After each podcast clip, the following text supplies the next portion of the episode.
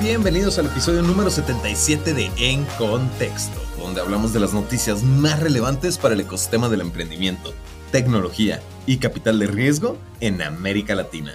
Como siempre, yo soy su anfitrión César Miramontes y vamos arrancando ya directamente con las preguntas porque tengo bastante de qué mantenerlos actualizados esta semana, ¿no?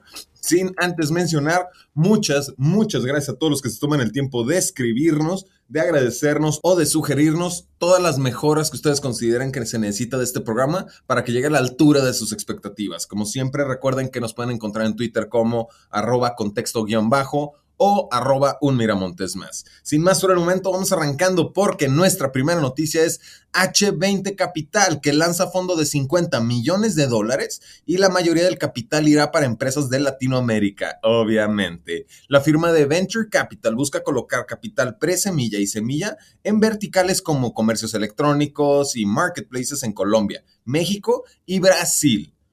Nuestra segunda noticia es la foodtech de leche de avena Nude que levanta más de 4 millones de dólares. Ante el boom de leches alternativas, la empresa brasileña busca producir 3.5 millones de litros y multiplicar sus puntos de venta con esta inversión. Nuestra tercera noticia es la brasileña Velvet, que capta 200 millones de dólares para ofrecer liquidez a startups. Velvet ofrece recursos a empresas que están en etapas avanzadas para que brinden liquidez a sus primeros empleados e inversores ángeles. Pasándonos a nuestra cuarta noticia, Agrison, un comercio electrónico para la agroindustria, recibe inversión de Latin Leap. Sus clientes están principalmente en Ecuador, en donde la empresa ya representa el 85% del tráfico online del sector agroindustrial. Nuestra quinta noticia, seguimos levantando capital, seguimos levantando grandes millones. En este caso, la fintech mexicana Delt.ai levantó 25 millones de dólares en criptomonedas. Es un financiamiento de deuda con activos digitales que se realizó a través de TrueFi. Delt.ai lo usará para emitir créditos con stablecoins, que ya habíamos hablado un poco de los stablecoins previamente. Nuestra sexta noticia son las empresas de Latinoamérica que pertenecen al batch de invierno del 2022 para Y Combinator. Estas 26 compañías de Argentina, Brasil, Colombia, Chile, México, Panamá y Perú fueron seleccionadas para el batch de invierno de la aceleradora y tienen que meterse a contexto.com para leerlas, conocerlas y ver qué es lo que está moldeando de acuerdo a la visión de Y Combinator el futuro de el emprendimiento. Nuestra séptima noticia es el nacimiento de un unicornio. ¿Quién diría que pasaríamos un unicornio a séptimo puesto con la cantidad de unicornios que han salido? Y eso habla mucho de la madurez y crecimiento del mercado.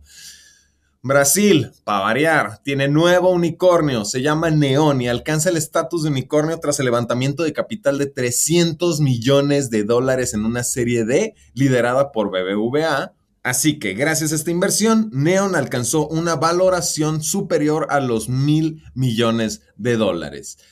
Nuestra octava noticia es Capria Ventures y Cometa Ventures que se alían para impulsar estos soon to be unicorns, como les dicen, pronto a ser unicornios de habla hispana. También tienen que sentarse a leer ese artículo. Y finalmente, nuestra novena y última noticia es Viva Translate, que ayuda a profesionales hispanoparlantes a obtener muchos mejores empleos. Esta herramienta de traducción es para que los profesionales en Latinoamérica puedan expresarse mejor en inglés y consigan trabajos remotos en Estados Unidos. La importancia del inglés no la podemos dejar atrás.